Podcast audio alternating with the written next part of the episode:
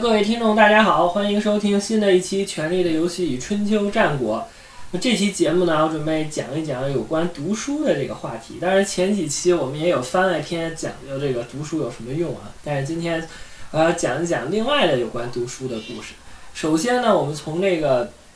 权力的游戏》里这部剧里啊，我之前已经多次讲过了，有两个同志呢是非常爱看书的，一个就是这个小恶魔提里昂。经常呢手不释卷啊，没事儿呢就拿本书在看。另外一个呢就是 Jon Snow 的这个好基友 Sam，在这个第六季的最后收尾的这一集当中呢，这个 Sam 和他的女友吉利两个人一起来到了这个 Old Town 的这个旧镇里面的学士城。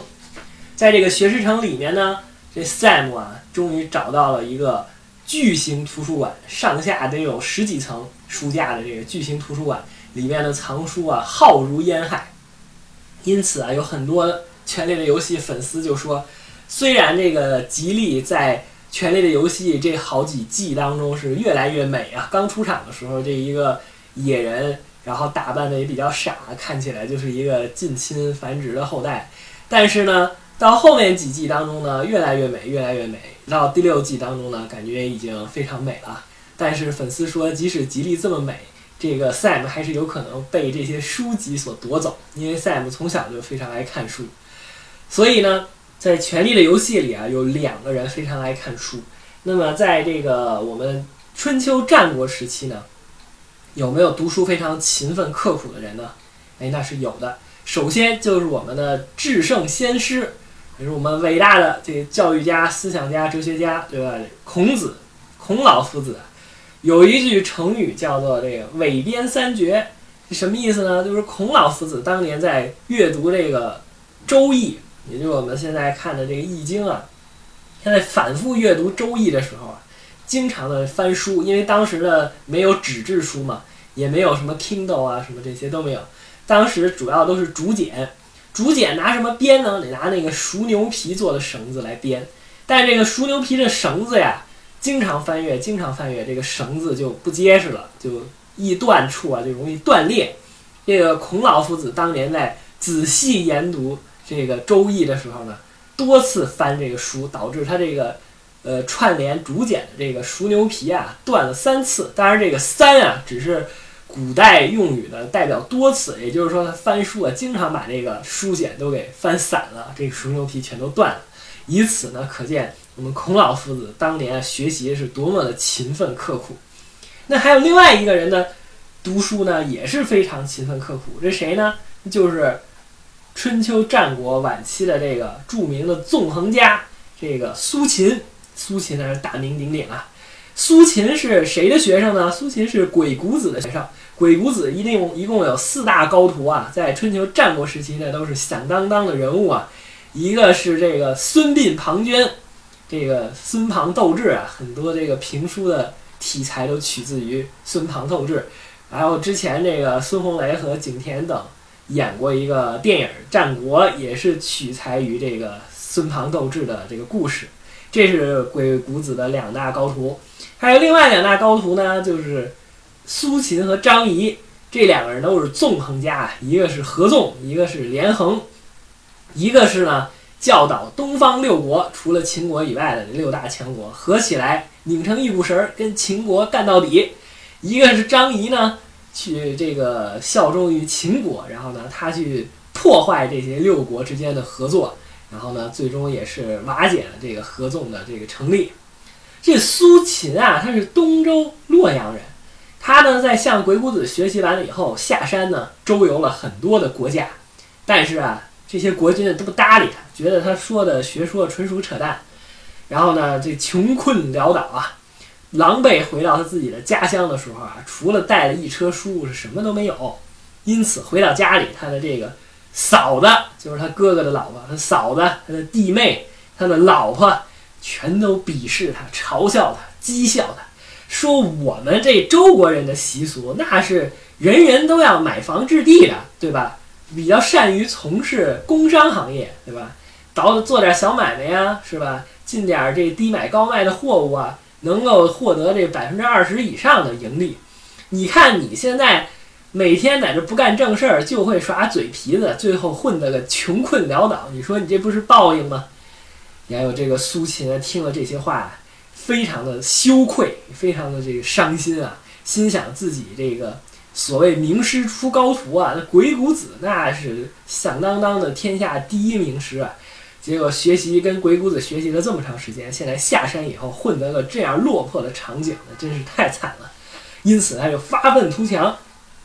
把这个周周书里面有一部叫做《阴符》，传说是姜太公姜子牙所著。把这部《阴符》拿出来，天天的阅读，每天不分昼夜啊阅读。有一个成语叫“头悬梁，锥刺股”啊，就这个锥刺股就说的苏秦，每天晚上在认真研读这部《音符》，然后呢，在困的时候呢，就拿一个锥子拿起来往自己屁股大腿上一扎，扎的血肉模糊啊，疼痛难忍，马上就清醒了，然后继续阅读。终于读了一年以后，领悟了这部《周书音符》的真谛，因此再度出山，说动了除了秦国以外的齐、楚、燕、韩、赵、魏六个国家，六个国家的驻军全都非常的信任苏秦，因此苏秦最终挂了六国的相印，也就是兼任六国的宰相，那是相当了不得的。等苏秦再次荣归故里的时候，返回他的家乡的时候。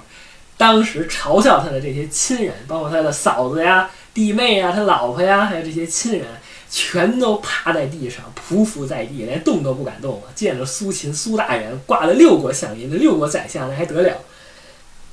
见了苏秦，全都趴在地上都不敢动，吓得都颤颤巍巍的。想当年这样对他，现在人家现在飞黄腾达了，还不知道怎么处罚这帮人呢。苏秦啊，也是非常的感慨。因此，从这个孔老夫子啊和这苏秦这个读书的例子，我们就可以看出啊，无论在这个《权力的游戏》里，还是春秋战国当中啊，都有很多的人非常爱看书。那么，有的粉丝就问了：那你最近读的什么书呢？我最近基本上都是读的一些呃没有什么养分的、没有什么营养的这些小说著作。呃，比如说呢，我最近读的一个书叫《首席医官》。然后呢，它这个书非常的厚，一共有十三本啊，一本书就三十五万字啊，总体大概有四百多万字的样子。这个首席医官和我很早之前读的另外一部小说啊，叫《二号首长》，整体情节都很相似。大类呢，它就归自于这个政治官场小说，就政治官场小说。这个首席医官讲的主要内容是什么呢？讲的主要内容就有一个中医的这个神医啊，这个叫曾毅。他呢，跟随他的爷爷学习了这个中医的医术啊，那真是悬壶济世，医道高明啊。然后呢，再有一次给这个南江省省委书记他的老婆这个冯厅长治病的时候啊，这个药到病除，治好了这个冯厅长多年就是治了好长时间都治不好的这疑难杂症，因此一炮而红，被冯厅长直接调到省卫生厅当做专家组的成员。没过不久呢，他就提任了这个科长、正科长的这个级别，从然后他又下放到，也不是下放了，然后他就深入基层锻炼，到了这个南江省首府，离首府不远的一个县城里当一个县城的卫生局副局长。从此呢，他一官一医，又行使他的医道啊，然后又呃，在这个官场生涯上平步青云。由于他会治病啊，所以他结交了三教九流啊，各个达官显贵。比如说，他结交了这个公安局的局长，对吧？这个省会的市公安局局长，跟称兄道弟；还结识了这个省委书记的秘书，然后也跟省委书记的秘书称兄道弟。然后他还结交了部队上面的高官，然后也结交了这个呃企业著名的企业家。因此啊，他这个，因为他会会看病啊。谁没有一个人食五谷杂粮，没有不生病的？谁都有生病的时候。他呢，能够药到病除，然后什么针灸啊、按摩呀，全都手法高超，因此受到了这些达官显贵的喜爱。从此，他的这个观海生涯就变得一帆风顺。这个也就是这个大概是首席医官的这个故事情节。那还有另外一部跟这非常之像的小说，叫什么？叫《二号首长》。二号首长呢？他这个故事发生在江南省。我们刚才看这个首席医官这个故事发生在南江省，这二号首长发生在江南省，有可能都是一个省。他这个故事是什么一个情节呢？说有一个报社的籍籍无名的小记者叫唐小舟。然后呢，他的这个事业越来越不顺，因为我们知道现在纸质媒体逐渐的衰亡啊，被这个互联网金融啊、移动互联啊这种媒体挤的呢，就是越来越不行。所以他在的这个传统行业、传媒传统的传媒行业当中呢，那肯定就是混得越来越差。结果他那个事业啊越来越不顺，然后呢升职加薪毫无希望。他老婆呢长得又比较美，但是呢老给他戴绿帽，老出轨，因为嫌他穷啊，最终也想跟他离婚。然后他这些周围的亲戚朋友啊，也都觉得他没出息。结果后来突然一下呢，平地一声雷，是陡然而富，莫名其妙的这个唐小舟同志呢就被江南省的省委书记看中了，省委书记提拔他作为省委书记的秘书，因此一下跃居为二号首长。你看，可能有些人要问了，这个省委书记秘书为什么叫二号首长？秘书的职务应该也不会高，即使你身为这个。整个一省的一把手省委书记这个秘书，最多也就是个处级，因为我看他这个唐小舟后来在这个省委秘书处的一个几处当中做了一个处长，那这一个处级的干部有那么重要吗？这个大家有所不知，我就简单说一条吧。这个秘书要安排这个首长的各项活动的时间安排，对吧？他决定了你们手底下的人，或者是其他的一些部下或者客来访的贵客什么时候能够见到省委书记。就光光安排行程这一点，那就是已经非常非常重要。比如说，我们那个春秋战国的末期，秦朝初期，这个秦二世胡亥，他是由谁拥立的呢？是由这个大太监赵高。这赵高呢，是又是大内总管，又是皇帝的首席大秘，然后呢，又是主管内政。他呢，有什么样的权利呢？他就能决定你什么时候能够接见，什么时候能够这个。觐见这个秦王胡亥，胡二秦二世胡亥，这个李斯呢，当时身为这秦国的宰相，看这个胡亥这个荒淫无道，每天就是吃喝嫖赌抽，不干正事儿，因此想对他进行谏言，就想我建议你要好好当皇帝啊，给他讲这些呃这法家的治国之道。结果他老找不到时间，他得先找一首长秘书啊，先去找赵高，说哎赵。这个赵秘书啊，你看什么时候这个咱们这秦王有空了，你跟我说一下，我好跟他觐见。结果这赵高呢想害这李斯，每次都等到这个胡亥啊，正好跟一堆歌姬美妾这个娱乐，正在这个云雨之势正 happy 的时候，跟那个李斯说：“咱秦王现在有空了，哥们儿你赶快去吧。”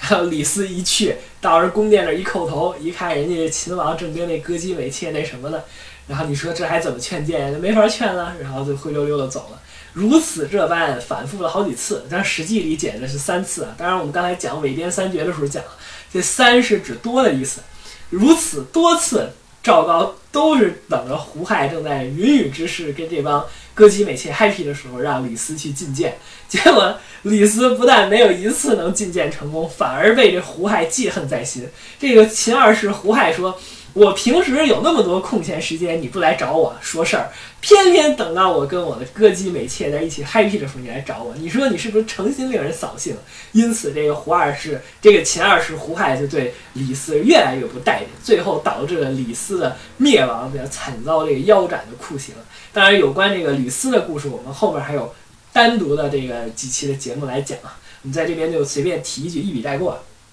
由此就可以看出啊，这个。由此可以看出啊，秘书的这个职位啊，对于首长来讲那是非常非常重要的。就首先这一点，安排行程就能把你这个人治得服服帖帖。因此，这唐小舟呢，一下平步一声雷，陡然而富，成为这个江南省省委书记的秘书。这样一来呢，他的老婆也也也不再劈腿了，也不再天天跟他摆臭脸了。他老婆也是对他非常的殷勤。然后呢，他原来的这些。亲戚朋友呢，原来都懒得搭理他。听说他当了省委书记秘书，马上都把他电话给打爆了，各种给他送的什么礼品卡呀，各种巴结他，请他吃饭呀，那多如牛毛，就不用再说了。然后他自己呢，也牛起来了。以前他这个在他老婆面前都是一个一副这个呃这个妻管严的一副样子，现在他也挺直腰板，能做个男人了。然后他也去找了自己的这个这个。呃，包二奶啊，类似于这种也有了自己的情人，那简直就是一帆风顺啊！当然，这个官场小说的，就是相当于这个首席医官和二号首长共同一点，都是在于他这个复杂的这个官场啊，政治斗争啊，你争我斗啊，各个派系林立啊，斗争啊，写的非常精彩，深入人心。当然，这个两任这个省委书记啊，无论是南江省还是江南省的省委书记，都是非常的正派，然后行为事都比较正，然后行政又很清廉，又喜欢做实事的这么一个省委书记。但是呢，由于他这个省委书记，他有可能都是属于这个中央派下来的，和这个地方上的这些省政府的这些省长啊、副省长啊、常务副省长、省委秘书长啊，这些本土派的呢，会有很大的这种冲突。这个也是这个官场小说的这个精彩之处啊。当然，这个呃，省委书记呢是比较清廉的，但是呢，他手底下有可能有很多的这些呃大官啊、副省长啊，或者一些部长级别的高官啊，有可能不是很清廉，或者有贪腐行为。但是呢，这个无论是二号首长这个唐小舟，还是这个首席医官的曾毅啊，他们都是站在省委书记这边的，然后这个惩治贪官，呃，藿香正气，弘扬了真善美。然后最终呢，把这些害人害民的这些贪官污吏啊，全部都给法办了，都把他们双规了，因此看着人们大快人心。这个呢，就是我所说的一系列的这个官场小说的这个主要情节。那么还有另外一系列的是什么呢？另外一系列的就是校园青春恋爱类小说。校园青春恋爱类小说呢，我在很久很久之前看过一个也是比较有代表性的小说，叫《草样年华》。然后这个《草样年华》讲的主要是什么情节呢？《草样年华》主要讲的是啊，在这个北京的一个某工科类学校，估计是北工大。然后他这个有一个男主角，就是这个作者第一人称啊，邱飞。然后他和这个周周，也就是一个白富美呢，在校园里的恋爱故事。这个邱飞同志呢，就是上学不好好学习，上课逃课，下课不做作业，考前突击或者靠作弊。然后呢，每天就是这个娱乐呀、玩儿啊、吃喝酒啊、吃饭啊、跟人打架呀，每天就是不干正事儿。然后呢，家里也没什么钱，长得也不是很帅，但是呢，有一个优点就是会扯淡。然后呢，什么说话非常的幽默，言谈很风趣又很搞笑。然后他这女朋友呢，叫周周，是个白富美。然后呢，就家庭条件也很好，长得也很美，有好多人追她，很多富二代追她，但是她都看不上，就看上这个屌丝的主人公了，邱飞。这邱飞本身呢是工科院系的，我们知道这个工科院系的男女比例基本都是几十比一啊，这工科院系，然后那肯定就是一一群这个僧这个僧多肉少的这种样子。但是呢，这个周周呢，人家是经管学院的，经管学院的女生就多一些嘛，所以美女的自然按比例来算也会多一些。然后这个《草样年华》呢，整体啊这一大类的校园青春爱情故事小说啊，基本上就是主人公是一个玩世不恭的小屌丝，长得也不帅，然后学习也不好，也不好好上进，然后每天就是吃饱混天黑的这么个主。但是呢，就凭借三寸不烂之舌会扯淡，然后就把着这个美女啊哄骗到手，然后美女也对他矢志不渝，非常的专一啊，经常还给他补课呀，教导他好好学习啊，对他就特别好。当然，这种事情在真实的校园生活中可没可能发生呢？那是有可能发生的，因为这个有很多的这个能说会道之人，那肯定是这个嗯撩妹能力非常的高啊，撩妹指数爆表啊。再加上他这个言谈又很幽默，又会又会哄女孩开心，因此这个是有可能发生的。但是呢，我始终觉得这种概率不是很高啊，因为我自己本身也是从小也是这个对吧？这个善于学习相声对吧？参加了这个相声学员班，但是后来学的太差了，被人给开除了。整体来讲呢，还算比较呃幽默，能说会道。可是我在上大学期间呢。再怎么能说会道，根本就不可能有女生能看得上你，因为你本身出身过于屌丝。即使你再会能说会道、会扯淡，也未必能够博得这个白富美的喜爱。所以呢，这个青春校园类的小说，这个主干情节基本上都是类似于这样的一个情节。那么我刚才说的这两大类小说啊，都是由这个网络小说从作为起源，然后最终呢集结成书了，然后也销量非常的高。那么为什么这些作品会脍炙人口，有好多人去看呢？当然看完了有没有人能记得住就不知道了。但是会有很多人去看，这是为什么呢？因为这种类型的小说代入感非常的强。我们这种小说啊，主要吸引人就吸引在它代入感非常强。你比如说这个官场类小说，我们自己都是一帮平民百姓，很难进入到真正的这个高层的领导的这个官场阶级。对于他们这高场。高层的这领导阶级的这些事情呢，可能不没有所了解，并且自己是一介平民，估计这辈子也可能爬不到那么高的位置。看了这些官场小说呢，都是一群市井出身的小人物啊，平地一声雷，要不然是成为了省委书记的秘书，要不然成为了省委书记的保健医师，一下就进入了整个的这个这个政治的最高层的这个领域，结交的这些人等呢，也都是达官显贵啊，因此给我们这整个的这种思想的感官上非常的刺激。同样，那个校园青春类小说小说呢，也是很多这个在校园里找不着女朋友的小屌丝们看了这个校园青春类小说啊，就把自己想象成其中的主人公了。也是学习不怎么样，每天吃饱混天黑，打架喝酒抽烟，然后呢，就是自己想象着有一天也会遇到这个非常漂亮的白富美，对自己死心塌地爱的死去活来，然后开展了一场这个荡气回肠的爱情故事。因此，你看这个。这个校园青春类的小说啊，也是非常迎合读者的这种本身他自己的这种想象，所以呢，他这种小说就非常的畅销，以及有很大的影响力。所以，因此呢，我们在这个很多的作者在写小说的时候，一定要加强这种代入感的这种写作技巧，这样呢，就可以使你的这个作品更加的吸引人。那么以上呢，仅仅是我的这个读书的一些感受啊，当然也有可能有一些错误啊，或者有些偏激啊，也请各个读者见谅。如果读者还有什么一些很好的书籍啊，或者是有一些读书的读后感啊，或者希望我谈一谈有关其他的一些方面的类型的书籍的阅读的一些感受呢，可以在我的节目下方留言。好，非常感谢大家收听本期节目。